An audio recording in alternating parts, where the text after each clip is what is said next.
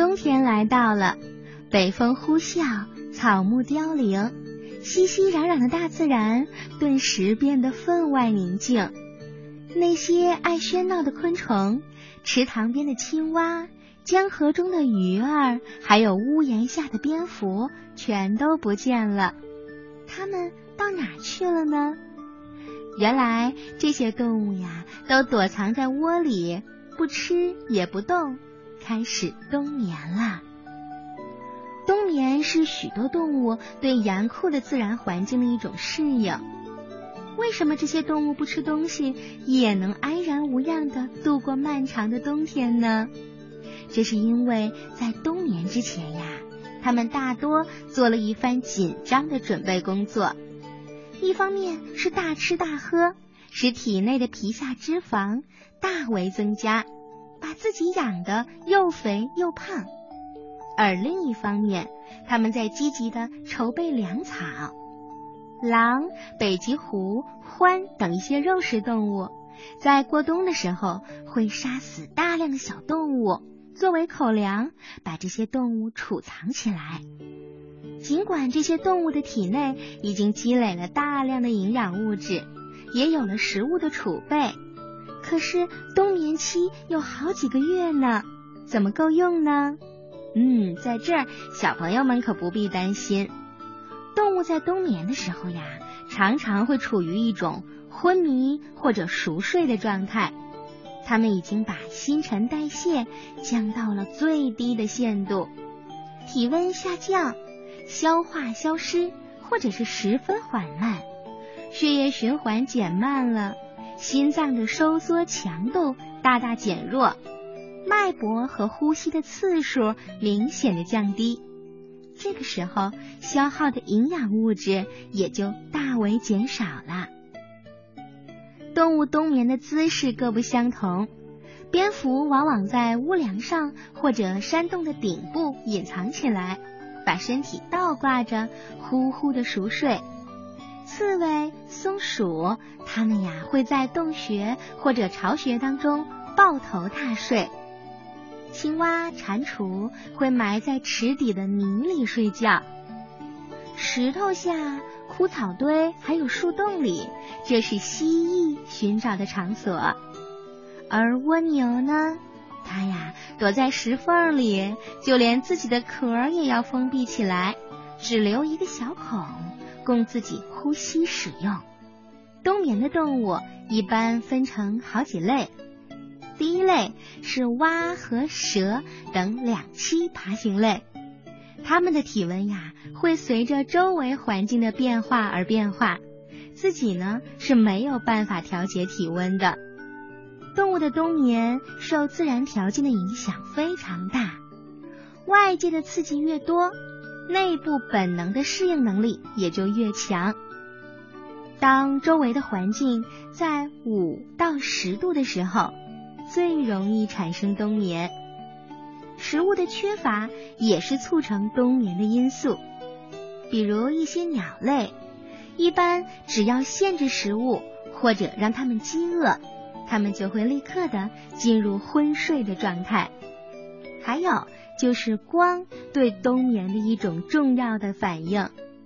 如果光线很少或者变暗的时候，动物就会很快开始冬眠了。土拨鼠在冬眠的状态下，体温会从三十九度降到七度，心跳会从原来每分钟一百下。跌到只有两到三下，呼吸频率呢可以延长一小时才呼吸一次。肠和肝的代谢物也会收集在肠子的下部，等到苏醒的时候才会排出。动物在冬眠的时候会停止进食，或者在短暂的苏醒状态下吃那么少少的一点点。冬眠的长短会随动物而变化，比如说有一种欧洲的刺猬，它的冬眠时间是三到四个月，可是有一种冬眠鼠，它可以睡上六到七个月呢。但是也不能简单的认为冬眠就是一个长达数月不间断的过程。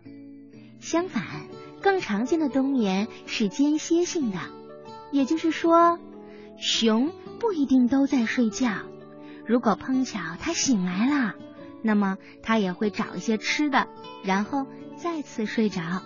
这个时候就是非常危险的了。在爱尔兰有一种冰蛇，入冬以后会把身子全部都冻在冰里，横卧的时候就像一根硬邦邦的棍子，盘卧的时候就像一朵白色的花。当地人呢，把它当做手杖或者编成门帘来挡风。等到天气暖和了，这些手杖或者门帘就会悄悄的爬走了，还是有点吓人的。刺猬冬眠的时候可以连续二百三十六天不吃东西，体温呢接近零摄氏度，几乎都不呼吸了。就算这个时候你把它扔进了水里，过半个小时再捞起来，它也不会淹死。蝙蝠一到冬天就躲到岩洞或者树洞里去睡觉了。它们用爪子勾住物体，用飞膜包住身体，倒挂在洞里面。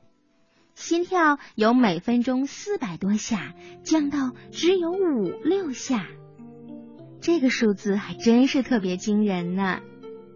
第三类就是狗熊，它们在冬眠的时候听觉非常灵敏。